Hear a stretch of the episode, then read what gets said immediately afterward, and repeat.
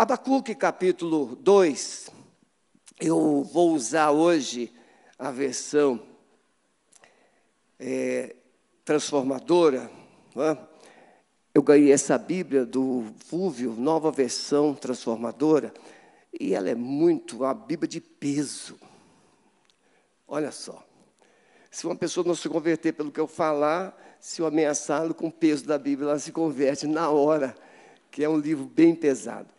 Mas eu gostei da versão, eu tenho a minha Bíblia que eu uso hoje, há 20, mais de 20 anos que eu uso a mesma Bíblia. E quando a gente usa a mesma Bíblia, você risca, você, eu tenho aquela Bíblia, ela já é uma, assim, uma aliada do Espírito Santo. Porque quando você lê a mesma Bíblia, na mesma versão, você tem ali as anotações nas páginas da Bíblia, sermões, esboços. Quanta, quantas vezes o Espírito Santo me socorreu com essas anotações. Mas agora, como eu vou começar uma nova fase, eu tenho que pegar uma nova Bíblia. Porque Deus vai falar coisas novas. Ele vai falar coisas para este tempo. Porque o que Deus falou ontem, viu, Flávio? Vou começar com a, aquela Bíblia que você me deu e vou utilizá-la a partir de agora. Ela é pesada, mas eu acho que dá para carregar. Eu não consigo só usar o celular nem o iPad, tem que ter a Bíblia de papel nas mãos. Ainda sou essa velha guarda, não é? E Abacuque, dá para colocar aí? Abacuque, capítulo 2, verso, a partir do verso 1, diz assim: Subirei até a minha torre de vigia e ficarei de guarda Ali esperarei para ver o que ele diz, que proposta dará a minha queixa. Então o Senhor me disse: escreva minha resposta em tábuas, para que se possa ler depressa e com clareza. Esta é uma visão do futuro. Descreve o fim e tudo se cumprirá. Se parecer que demora a vir, espere com paciência, pois certamente acontecerá, não se atrasará.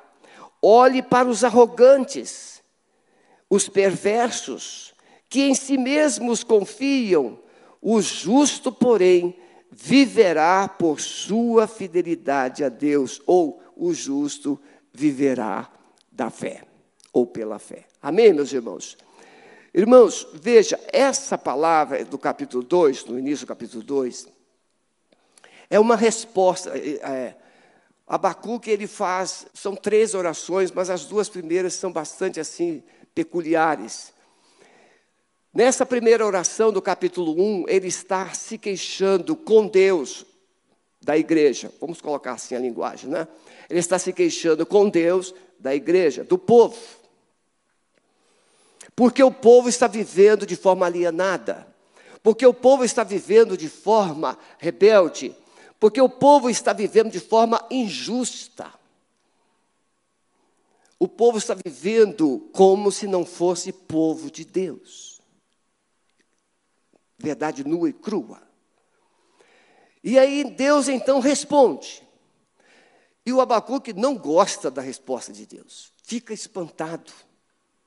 E aí ele faz uma outra oração, em cima daquela resposta que Deus havia dado. E aí Deus vai fazer, vai dar essa resposta. Olha, escreve o que eu vou te falar. E escreve em tábuas.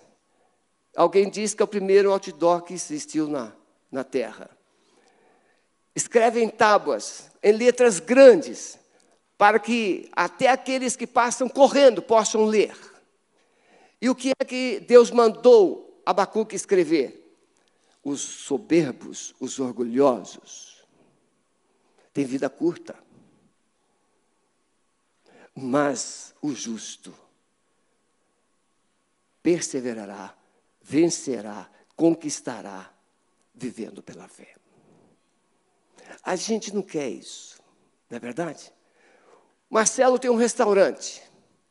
E o Marcelo clama, Senhor, meus clientes, Senhor, meus clientes. E tem mais mesas vazias do que mesas ocupadas. A fé. Ou vamos colocar a igreja, mais cadeiras vazias do que cadeiras ocupadas.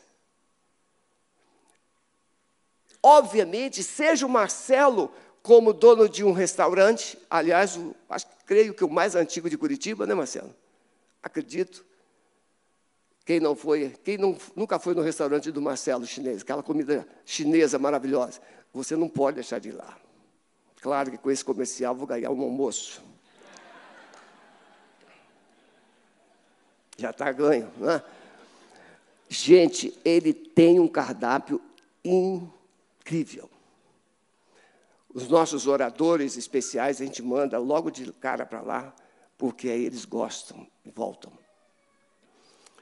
O Marcelo vê mesas vazias, o pastor vê cadeiras vazias.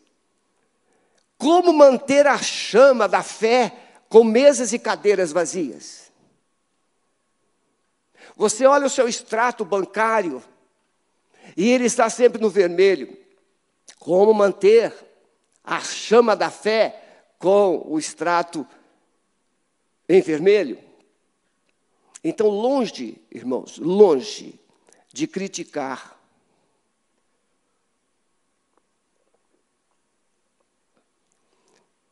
Precisamos entrar na história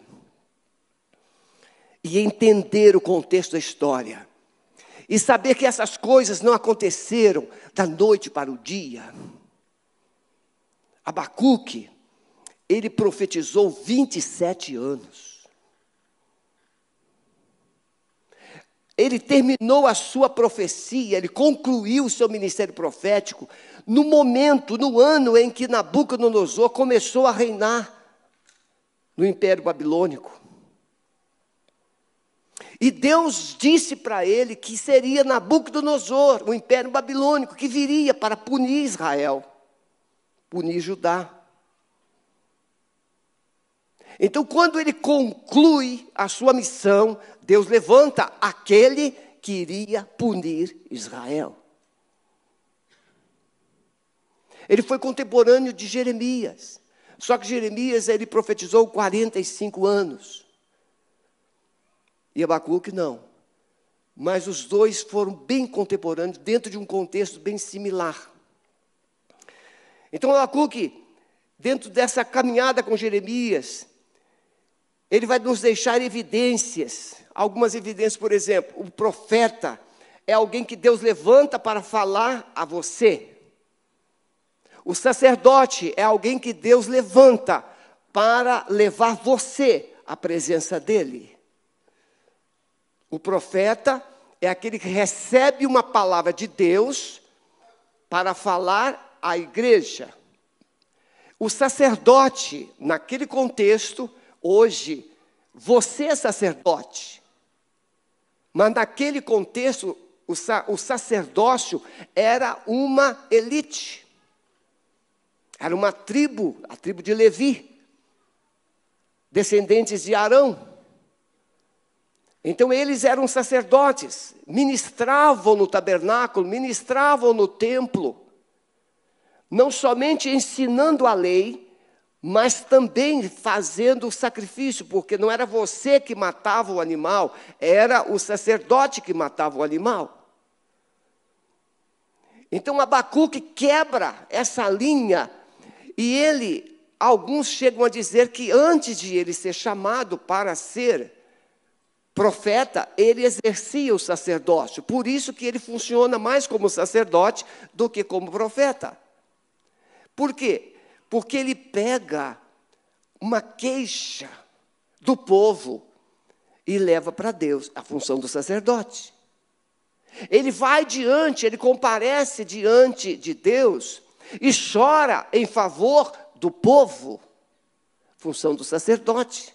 Profeta não chora assim, profeta, profeta chora pelos pecados do povo, mas não diante de Deus pelo povo.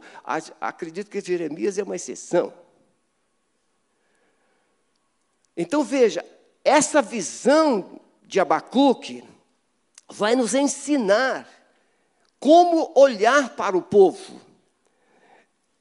O seu nome significa abraçar aquele que luta. Ele está diante de Deus lutando em favor do povo. Ele está abraçando o povo diante de Deus. Ele revela um coração cheio de ousadia. Ele se abre para Deus e busca respostas para aquele contexto. A semelhança de Abacuque, cabe a cada um de nós, hoje, se posicionar diante do Altíssimo, se posicionar diante do trono de Deus e apresentar a Deus as nossas queixas em favor da nossa nação. Dizer para Deus: até quando, Senhor? Ele usa essa expressão. O rei Davi usou no, capítulo 13 do Salmo 42. Ele vai dizer: Até quando, Senhor? Até quando, Senhor? Ele fala quatro vezes. Até quando? Esse até quando é eu não aguento mais. Não dá para a gente suportar. Deus quer ouvir dos nossos lábios a dor do coração dele. Porque um coração quebrantado não chora por causa das suas perdas. Um coração quebrantado não chora por causa de coisas que deixou de ter ou por causa de coisas que sonha ter. Um coração quebrantado, ele se derrama diante de Deus por reconhecer que ele é impotente, incapaz e que ele precisa da misericórdia de Deus. E Abacuque revela a semelhança de Jeremias, a semelhança de Oséias. Esse coração quebrantado. Ele se apresenta diante de Deus para se queixar. Irmãos, os pecados que Abacuque mencionam, depois você pode em casa, separe um tempinho, eu cito sempre isso, separe um tempinho e leia Isaías 59. Esse texto de Isaías 59, ele parece que foi escrito agora pelo profeta. Foi escrito para esses dias. Porque ele diz assim: olha, a verdade anda tropeçando pelas ruas, a justiça anda para trás, a justiça deu um passo atrás. E aquele que, porventura, decide viver de forma íntegra, correta, é perseguido. Tem alguma coisa a ver com nossos dias? Não parece que foi escrito para esses dias? Então, o que Deus quer é que você pegue a sua palavra e se apresenta diante dele e diz: Senhor, a tua palavra diz isso aqui. Mas eu quero ser, Senhor, um, um instrumento nas tuas mãos para mudar isso aqui. O que, que o senhor quer que eu faça? Irmãos, eu estou começando um tempo novo. Vocês estão pensando que eu estou desanimado porque eu estou transicionando o pastorado da Alameda? Não. Primeiro motivo, primeiro não tem motivo, porque a igreja estará nas mãos de um grande, um excelente pastor, além do Espírito Santo. Segundo, porque eu vou poder me livrar de vocês. Brincadeirinha, né? Eu vou poder fazer coisas novas. Você gostou, né, Daniel? Principalmente desses pastores, não vou me livrar deles. De vocês, não. Mas veja, eu vou poder fazer coisas novas. Eu não vou precisar mais ficar preocupado com uma agenda. A minha agenda é o Espírito Santo que vai fazer. E aí eu decidi buscar a presença de Deus perguntando: Senhor, o que é o que o Senhor quer que eu faça? Hoje, eu comecei meu tempo com Deus 10 para as 5 da manhã.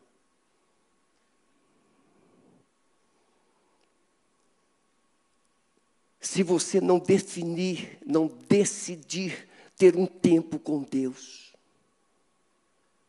tem muita ovelha procurando conveniências.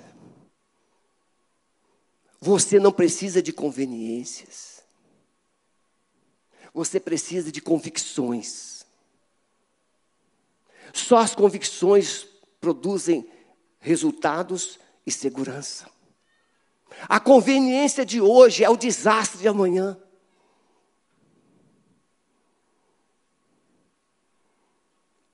Então, por favor, preste atenção nessa palavra que você está recebendo hoje. Abacuque, então, ele passa por esse tempo de crise, ele questiona a Deus, ele fica sem entender o que Deus está fazendo, mas quando Deus fala com ele, Deus dá uma visão, Deus dá uma revelação, porque no capítulo 2 ele vai dizer o quê? Porque assim como, os como as águas enchem o mar, toda a terra será cheia da glória do Senhor. Não existe um lugar nessa terra que Deus não esteja presente. Ele está presente. Mas, pastor, então por que, que ele não muda? Ele não muda porque você e eu não entregamos a Ele. Ele não muda porque não há submissão, não há obediência. Nós somos pais. Quantas vezes nós buscamos fazer com que os nossos filhos entendessem aquilo que nós estávamos falando? Quantas vezes? Meu filho não vai, meu filho não faça, meu filho, meu filho vai estudar, meu filho, minha filha. E você, quantas vezes? Meu filho não sai essa hora da noite. E o seu filho ainda fala assim: pai, esse é outro tempo. E vai. Meu filho, não compra essa coisa. Agora não é hora de você comprar. Agora é hora de você se fortalecer, estudar, crescer. Ah, pai, me deixa. Eu, eu recebi um telefonema de um pai. Eu estava na estrada. Eu estava em férias aquele ano. E o pai me ligou, parei o carro, e ele disse: Pastor, meu filho acaba de ser preso.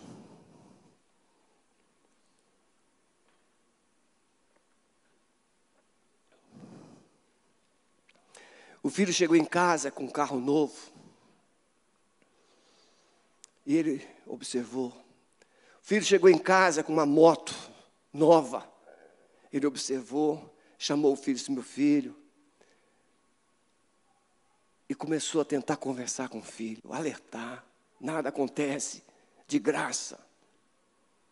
E o filho falou assim: Pai, o senhor, tá, o senhor acha que eu vou viver nessa miséria que o senhor vive a vida toda?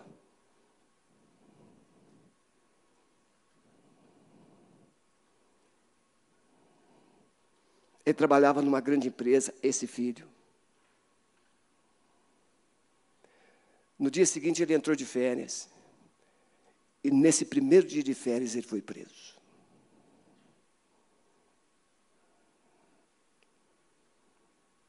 Aí nós providenciamos um advogado, que é membro da nossa igreja. Conseguiu o habeas corpus, porque ele era primário. E ele está sendo trabalhado. Mas aquele filho pensava que sabia. Aquele filho pensava que estava fazendo a melhor escolha. Aquele filho pensava que o pai não sabia de nada. Assim também, eu, você, o povo, a nação pensa que Deus não sabe de nada. É nós que sabemos. Tem que ser do nosso jeito. E aí, quando a coisa não dá certo, a gente culpa Deus. Quando um filho é preso, quem é que tem que ir lá tirar? Quem é que tem? Não, quem é que vai lá tirar? O pai e a mãe. Com dinheiro ou sem dinheiro, vão pegar emprestado, vão dar um jeito, mas vão arranjar um advogado. Aquele pai que foi cuspido, rejeitado, ignorado, desprezado, é aquele pai que vai lá. É aquele pai. Eu fui anteontem no Erasto visitar uma pessoa que está em estado terminal. Traqueostomia aberta, tudo infeccionado. a cor, já a pele com a cor da morte, muito magrinho. Quantas vezes eu falei de Jesus para aquele moço? Quantas vezes nós falamos que ele tinha que parar de fumar? Quantas vezes eu tinha, falei, falei que ele tinha que parar de beber? Quantas vezes? Mas não parou. O câncer chegou.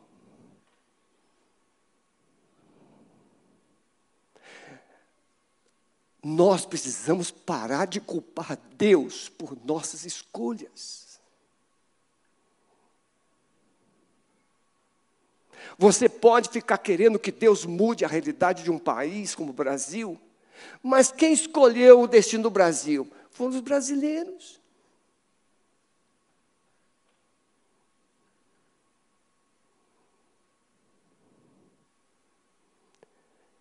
Precisamos parar de culpar Deus e nos humilhar diante dele e pedir misericórdia.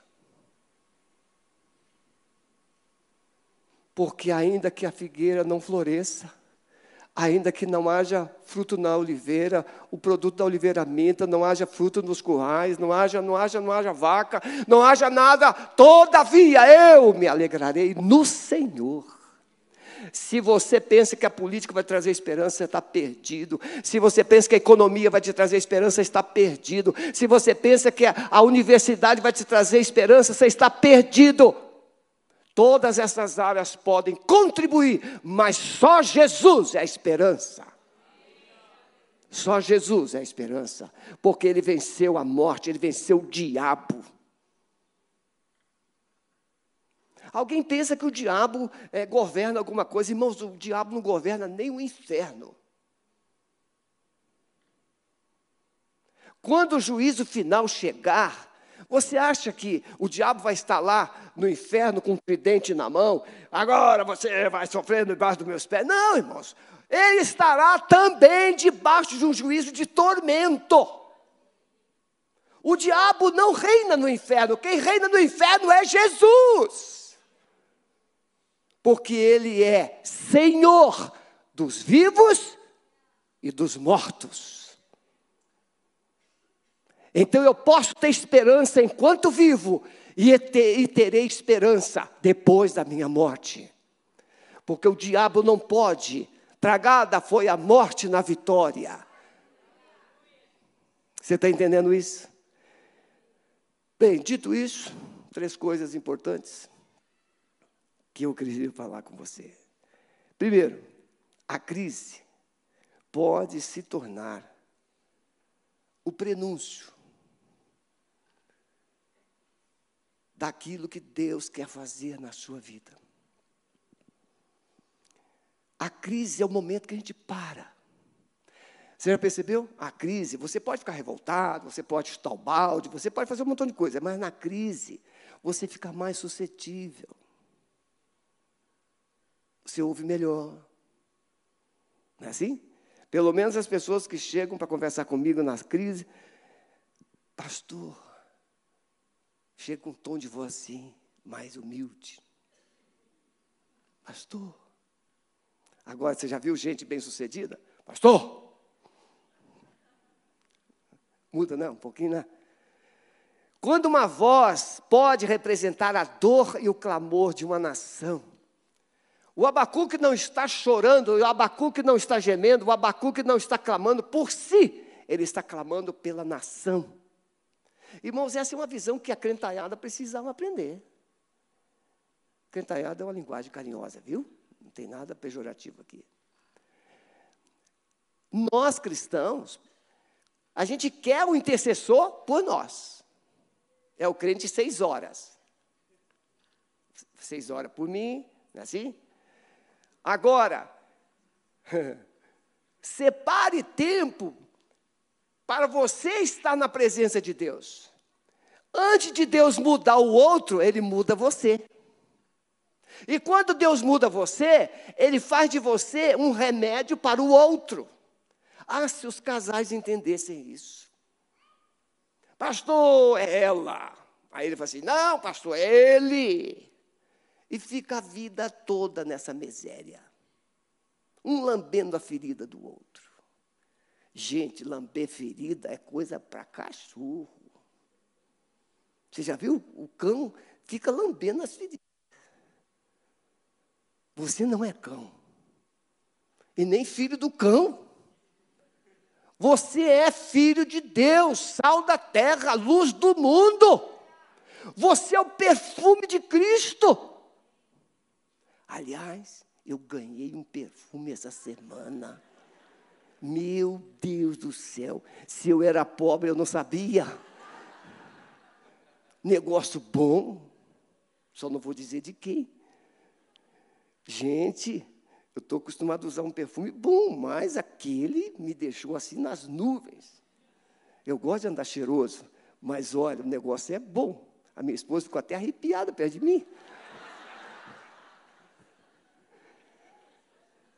Então precisa a angústia, a angústia de Abacuque é a mesma de muitos de nós em cada lar, trabalho, instituição, é o clamor ouvido por Deus em busca de resposta.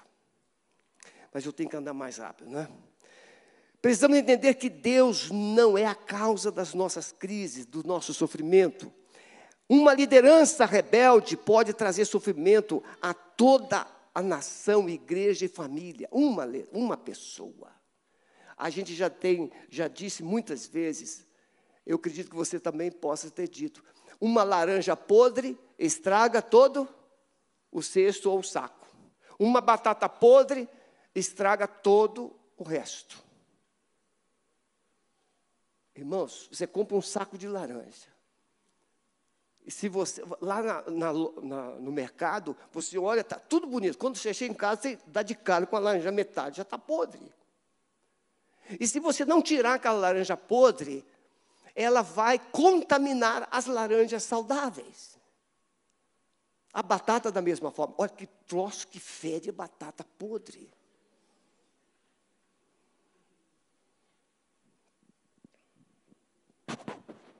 Fede mais do que pum. A batata podre é uma desgraça. É, Eliezer, vai dizer que você nunca soltou.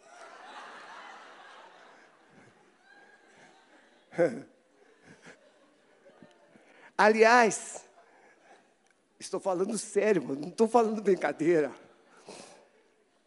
Você sabe o que, que um médico disse para mim lá no Rio Grande do Sul? Osmar, o irmão do Egon, eu esqueci o nome dele agora, doutor. Ele, eu vou encurtar a história, porque eu não posso.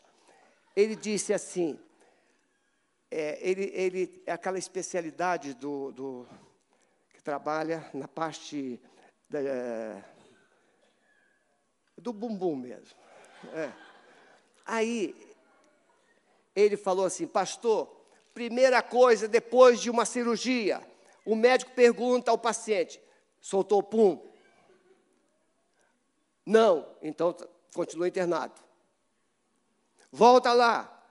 Em vez de perguntar, está bem? Não, já soltou pum? Soltei. Foi no banheiro? Fui. Pode ir para casa. O pum é sinônimo de estabilidade de saúde. Então, se alguém soltar um pum perto de você, dê graças a Deus.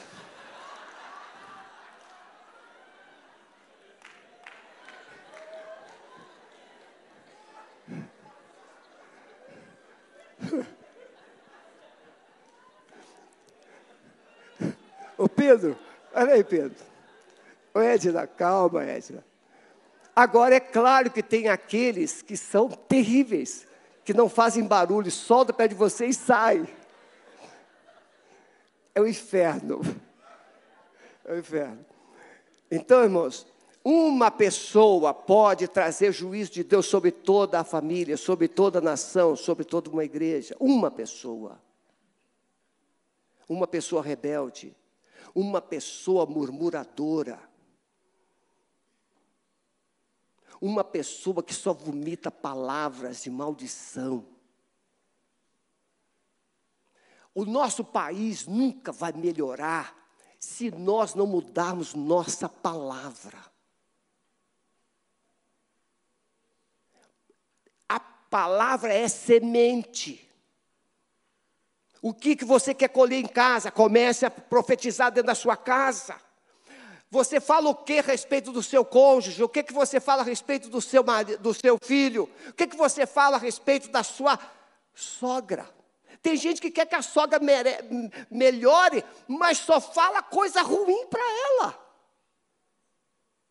E até que ela morra. Não vai melhorar.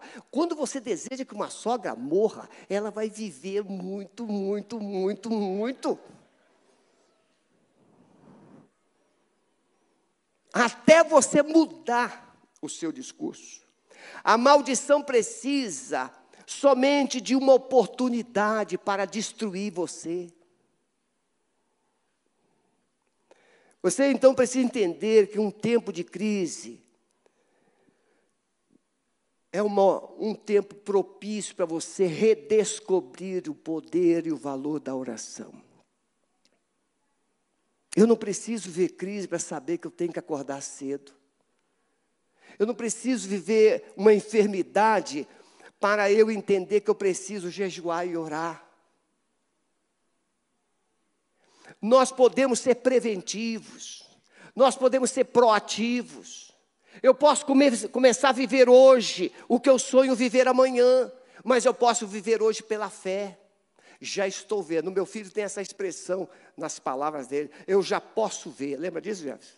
Eu já posso ver e já está vendo hoje um montão de coisas que ele falava antes. Eu já posso ver, eu já posso ver, eu já posso ver que aquele linguarudo vai melhorar, eu já posso ver que aquele frio na fé vai se aquecer, eu já posso ver que aquele dizimista que é resistente vai ter um espírito de liberalidade, eu já posso ver que aquele marido que é um marido topeira. Sabe o que é um marido topeira? Não, você não sabe. Marido que não consegue enxergar a mulher como parte de si mesmo. Porque os dois não são mais dois. É um só. Tem uma religião aí que a pessoa tem que se autoflagelar para agradar o seu Deus. Não, o meu Deus já se flagelou por mim. Ele foi chicoteado por mim. Ele foi crucificado por mim. Ele derramou seu sangue por mim. Eu não preciso fazer o que o meu Deus já fez por mim. Eu preciso crer no que ele fez e no que ele é. Em segundo lugar, meus irmãos, estamos juntos até aqui? Você aprendeu alguma coisa?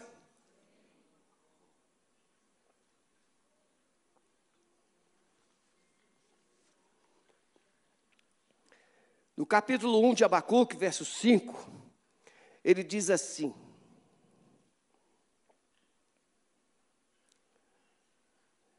Observem as nações ao redor e olhem, admirem-se, pois faço algo em seus dias, algo que vocês não acreditariam, mesmo que alguém lhes contasse. Estou levantando os babilônios em segundo lugar, a resposta de Deus pode ampliar sua crise.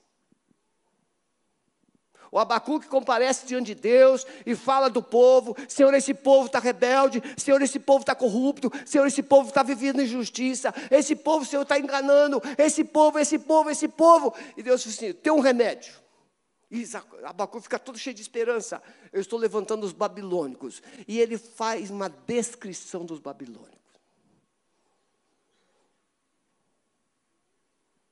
Babilônia vai chegar aqui, vai esmagar vocês. Os cavalos deles são poderosos, são velozes, são isso, são aquilo. Eles são perversos, eles são cruéis. Ah, meus irmãos, imagine, você e eu faz, façamos, faz, é, fazemos um jejum de X dias, oração de madrugada por uma mudança. E aí, de repente, Deus manda alguém falar com você: ó, Deus disse que a coisa vai piorar. A resposta de Deus para Abacuque aumentou a crise. Você está entendendo nas entrelinhas a similaridade de Abacuque com os nossos dias? Parece que quanto mais a gente ora, mais piora.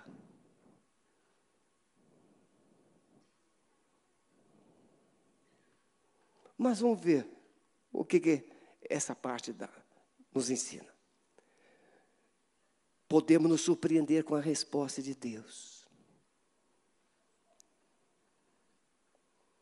Quem aqui está orando por um filho e a coisa não, não muda?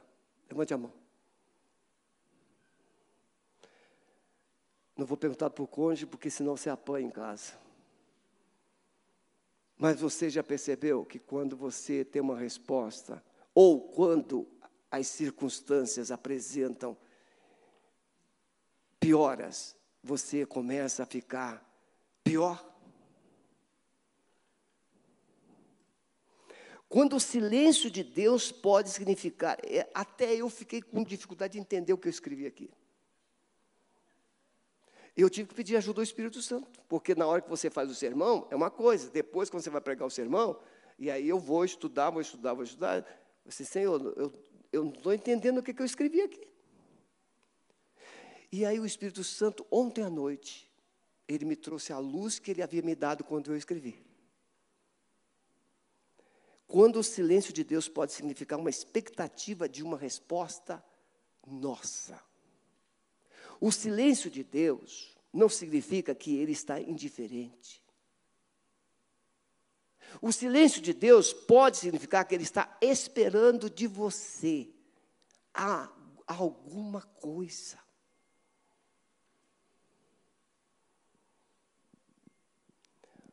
Segundo especialista, uma criança sem limites, ela ouve no mínimo, em média, cinco vezes o grito da mãe. Uma criança que aprendeu errado vai responder errado. Quantas vezes devemos falar com uma criança para ela tomar banho? Uma vez. Mas isso é o que a gente tem no nosso roteiro. Mas, na hora do agito, a mãe olha para o relógio, ou a mãe percebe que está chegando a hora de tomar banho. E a mãe, onde ela está, ela grita: Fulano, vai tomar seu banho. Porque às vezes uma casa tem três, quatro pessoas com um chuveiro só. E às vezes não adianta ter dois, porque se for a gás, um vai ficar frio, outro quente. Pelo menos lá em casa é assim. Aí a mãe diz assim: Fulano, vai tomar seu banho. Mas a criança sabe que ainda não está na hora. E ela finge que não ouviu. E a mãe, e ela vai aumentando o tom de voz. Fulano, vai tomar o banho. Até que ela, na quarta vez, Fulano, vai tomar seu banho. Na quinta, ela vai lá. Quem está falando com você? Aí a criança calmamente diz: Mamãe, já estou indo tomar meu banho. Esse livro, Ouse Disciplinar, ensina isso. Viu, Giza? Está tá ouvindo bem? Preste atenção. Qual é o papel correto? Chega perto da criança, meu filho, minha filhinha, vamos lá, vamos tomar banho. Ah, meu, vamos tomar banho. Ah, vamos tomar banho. Ah, vamos tomar banho, vamos tomar banho. Entra aí no chuveiro, sou abençoadinho, liga o chuveiro, liga a banheira, fica aí. Não precisa gritar. Pega pela mão e leva. Essa criança aprendeu certo, do jeito certo. Os pais não vão se estressar. Mas se a mãe e o pai começaram a falar, jogando palavras, gritando, a criança vai fingir que aprendeu e depois vai responder da forma errada. Povo. O povo fingiu que aprendeu. E aí Deus também fingiu que ouviu. Nós somos bons para cobrar de Deus. Senhor, a tua palavra diz. A tua palavra diz, sim. A minha palavra diz. E o que, que você fez com a minha palavra?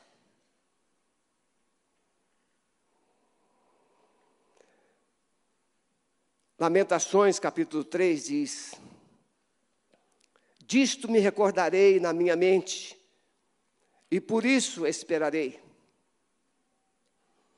As misericórdias do Senhor são a causa de não sermos consumidos, porque as suas misericórdias não têm fim, novas são a cada manhã, grande é a tua fidelidade.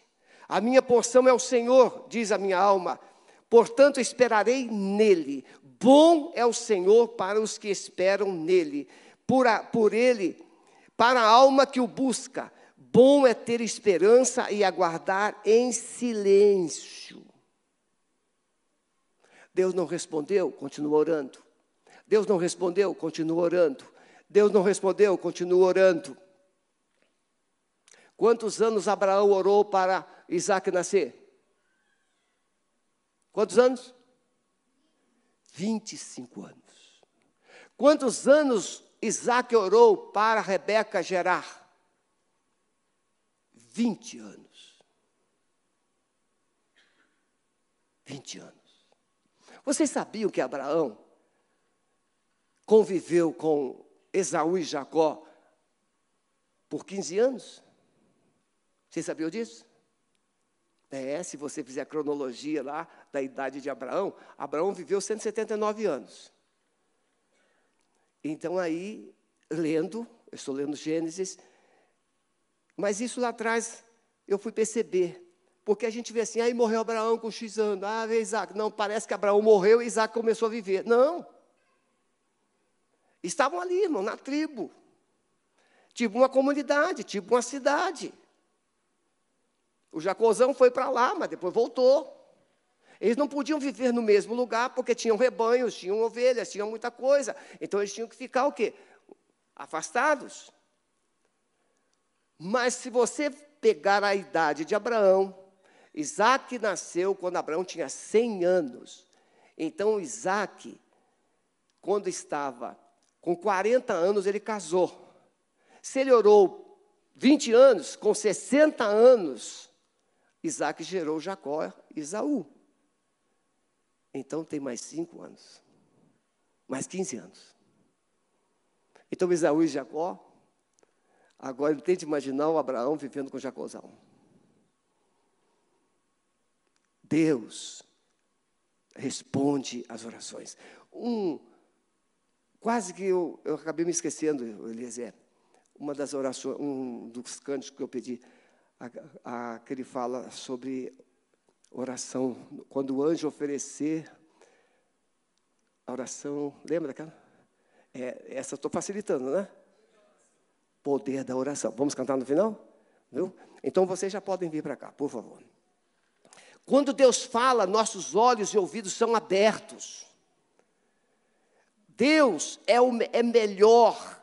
E a gente precisa conhecer esse Deus, porque Ele é melhor do que a gente possa imaginar. Fé não é crer, irmãos, nas evidências. Fé é crer apesar das consequências. Veja, você precisa ter sinais de fé. Não. Daniel estava lá na Babilônia, posição de destaque no reino. E um decreto veio.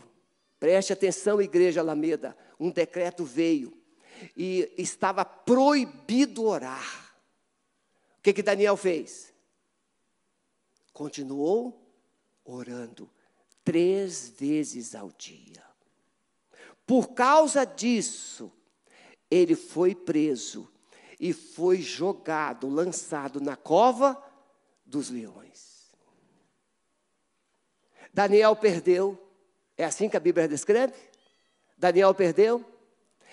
Deus viu a fidelidade de Abraão, de Daniel. Então Daniel creu, apesar das consequências. Quais, era, quais foram as consequências? Lançado na cova dos leões. Mas na cova dos leões, Deus entrou com ele. Eu prefiro entrar com Deus em uma situação ruim, difícil, do que ficar numa boa sem Deus. Eu prefiro ser rejeitado com Deus do que ser aplaudido sem Deus. Porque o aplauso, ele dura só até meia-noite do dia. No dia seguinte vem cobranças, no dia seguinte vem crises, no dia seguinte vem críticas. Os aplausos duram pouco tempo. Baixe a sua cabeça, por favor. Em último lugar, quando a voz de Deus é ouvida, o céu traz esperança para a terra. Eu e você precisamos entender que Deus tem uma visão de futuro diferente de nós. Deus tem uma visão diferente. E na visão dele, a nossa crise pode aumentar. Eu pensei os planos que tem a respeito de vós, diz o Senhor. Planos de paz e não de mal, por, para vos dar um fim e uma esperança. Deus nos surpreende com seus planos Abacuque entendeu que somente Deus teria a resposta para a crise. E ele decidiu esperar. Ele diz no capítulo 2: Subirei até a minha torre de vigia e ficarei de guarda. Deus está precisando de uma igreja que se coloque de guarda, como guarda de Israel. Orando dia a dia, dia a dia, dia a dia.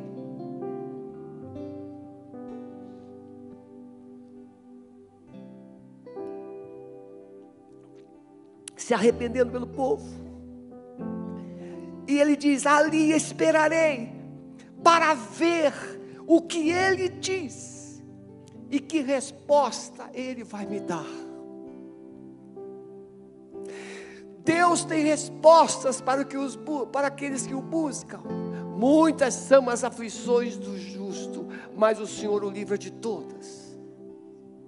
Os olhos do Senhor estão sobre toda a terra para mostrar-se forte em favor de todo aquele cujo coração é totalmente dele. Abacuque diz: Eu vou ficar lá, eu vou vigiar, eu vou ouvir a voz do Senhor para ver o que, que Ele vai me dizer. E o que, que Deus diz? Escreve o que eu vou te falar. Os soberbos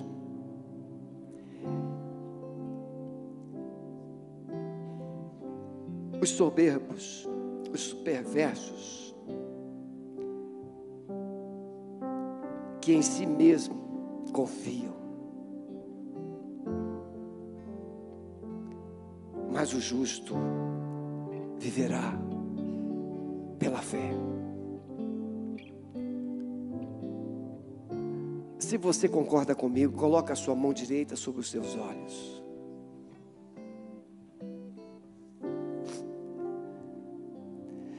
Diga assim: Senhor Jesus, amado Espírito Santo, eu decido que a partir desta manhã eu viverei com os olhos da fé e não pelas circunstâncias. Então você, por favor, olha para mim agora. Eu quero desafiar você, quando toda vez que você ouvir ou ver algo ruim, negativo, decida ver com esperança. Você pega um grão de feijão e coloca lá dentro de um copo com um pouquinho de umidade. O que, que acontece? Tem um grão de feijão, mas você sabe que aquele grão de feijão vai se transformar em um pé de feijão. Inexplicavelmente, três dias no máximo, aquele feijãozinho se parte e sai de dentro dele um caulicinho com uma folhinha. E ele vai crescendo, e ele vai crescendo. Você pode não enxergar o que você deseja, sonha nas circunstâncias que estamos vivendo hoje, mas decida crer que está sendo gerado um futuro, está sendo gerado um sonho, está sendo gerada uma vitória, está sendo gerada uma bênção, está sendo gerada uma transformação. E Deus disse: escreve, eu quero ser um outdoor de Deus, eu quero, eu quero ser. Quando eu passo em algum lugar, eu quero ser um outdoor, uma mensagem. As pessoas podem olhar para mim e ver meu sorriso. As, pessoas, as pessoas podem olhar para mim e ver o brilho dos meus olhos. As pessoas podem olhar para mim e ouvir o som dos meus lábios e ter esperança. Não as circunstâncias, mas a minha vida. Chorai com os que choram e alegrai-vos com os que se alegram nesta manhã, você chegou aqui precisando de uma palavra. E a semelhança de Abacuque, talvez a palavra não foi daquele jeito que você esperava. Mas preste atenção, é a palavra que Deus mandou, porque é a palavra que você precisava, não é o que você esperava. O que, que Abacuque esperava? que ele fala assim: meu filho, vou mudar essa situação. Mas Deus disse: não, eu vou mandar o juízo, eu vou mandar o castigo. Momentaneamente Abacuque ficou pior, mas é melhor ficar pior hoje e transformado amanhã, do que ser melhorado hoje e piorado amanhã. Deus não precisa de crentes melhorados. Deus precisa de crentes transformados pelo seu poder. Somente uma igreja transformada, meus irmãos, terá uma palavra de esperança. Chega de palavras de efeito, seja, chega de palavras para fazer cócegas.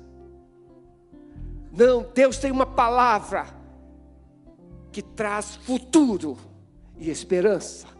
E isso implica transformação. Não viva 2023 como um homem velho, como uma mulher velha, como um crente velho. Não, viva 2023 como uma nova criatura que tenha olhos novos, mentes novas, ouvidos novos e lábios novos. Eu quero desafiar você. Eu Quero desafiar você diferente. Abacuque queria ouvir de Deus uma palavra de esperança. Mas eu quero desafiar você a ser uma mensagem de esperança para o Brasil.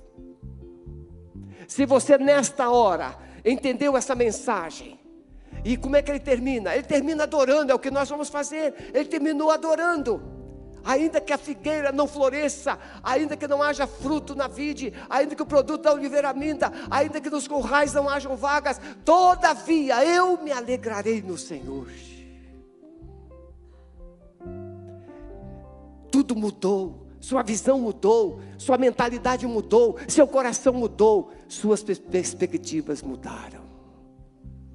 Deus quer que você saia daqui hoje mudado, para mudar transformado para transformar. Se você entende que pode ser essa resposta, saia do seu lugar e venha aqui à frente, eu quero orar com você. Eu quero ser uma fonte de esperança para a nossa nação, para a minha família, para o meu casamento. Eu quero ser uma fonte de esperança, eu quero ser uma resposta. Vamos cantar? Vamos adorar o Senhor?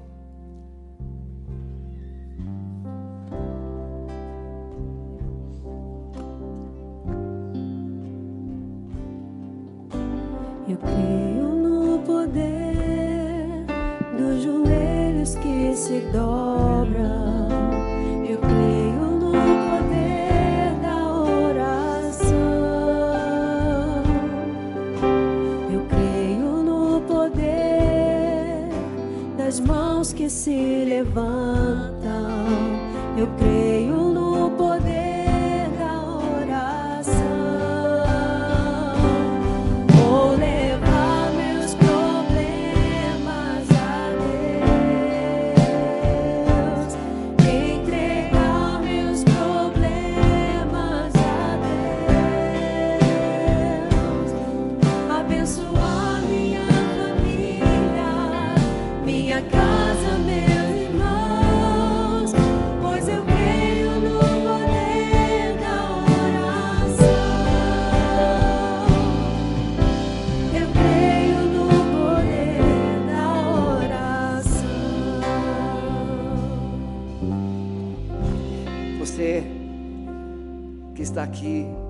Seja à frente ou ainda no seu lugar.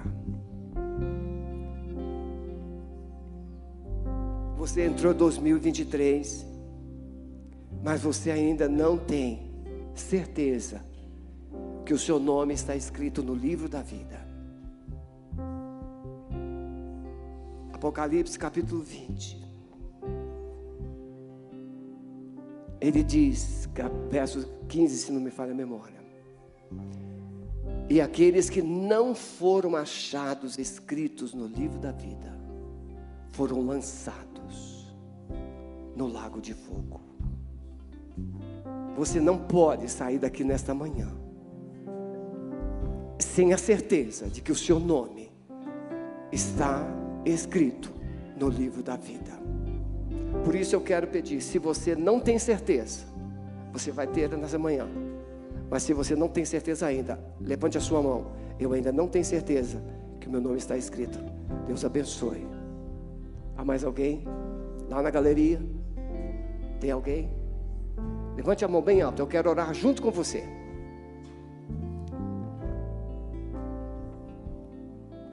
Muito bem. Eu não quero ter paz no coração por não ter ninguém aqui que não é salvo. Eu quero ter paz no meu coração por todos que estão aqui terem a certeza de que os nomes já estão escritos no livro da vida. Porque um livro será aberto e os nomes serão lidos, e o seu nome precisa estar lá. É assim que a gente vai mudar. Amém? Coloque as mãozinhas assim, por favor. Amado Espírito Santo, hoje o Senhor nos trouxe uma palavra que somos, pela qual nós somos desafiados a não somente receber o que queremos, mas sermos o que precisamos ser. Resposta, esperança agente de transformação.